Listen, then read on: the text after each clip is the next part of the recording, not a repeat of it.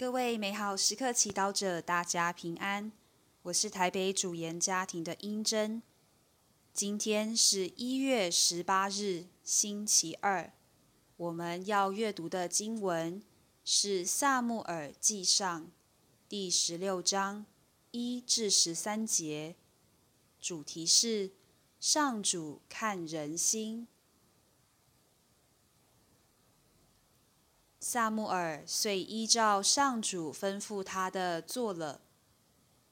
及至到白冷，城内的长老都站立前来迎接他，说：“你驾临这里平安吗？”他回答说：“平安。我是为祭献上主而来的。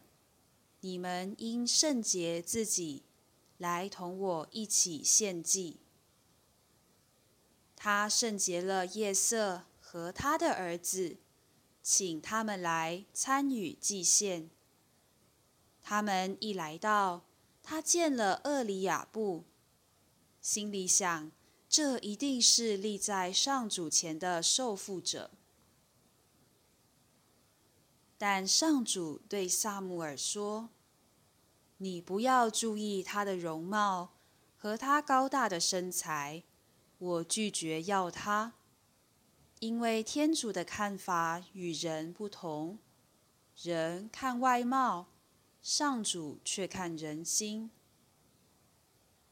夜色叫阿比纳达布来，领他到萨穆尔面前，但是他说：“这也不是上主所拣选的。”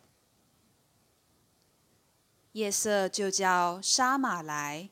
他又说：“这也不是上主所拣选的。”夜色就叫他的七个儿子都到萨穆尔面前来。萨穆尔对夜色说：“上主没有拣选这些人。”萨穆尔于是问夜色说：“孩子们全都到了吗？”他回答说。还有一个最小的，他正在放羊。萨穆尔对夜色说：“快派人带他来，因为他不来，我们绝不入席。”他于是派人把他带来。他是一个有血色、眉清目秀、外貌英俊的少年。上主说：“起来。”给他富油，就是这一位。萨穆尔拿起油角来，在他兄弟们中给他付了油。从那天起，上主的神便降临于达卫。事后，萨穆尔起身回到了拉玛。是经小帮手。天主拒绝了萨乌尔以后，便派遣萨穆尔先知去为他另选的君王复游。经文中我们看到，萨穆尔好比一个星探，到夜色的家，去挖掘这位可以让天主中意的君王。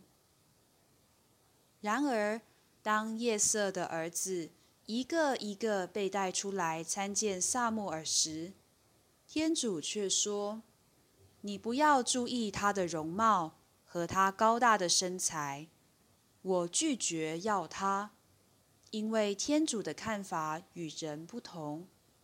人看外貌，上主却看人心。”这句话非常挑战我们平时看人、选人、用人的模式，比如说。从小到大最被师长疼爱的，不就是那些乖巧的、成绩好的孩子吗？年轻时有最多追求者的人，不就是那些长得美、长得帅的人吗？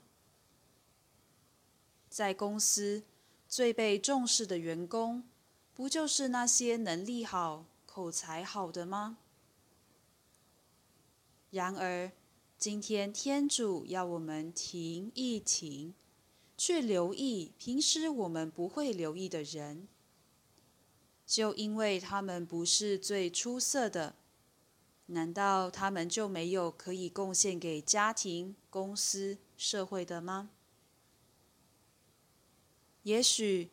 当所有人的目光都放在那社会认为最成功、最出色的人身上时，天主的目光却放在那位低调谦卑的、忠心付出的、不是什么都懂但勇敢提问的、不是什么都会但愿意努力学习的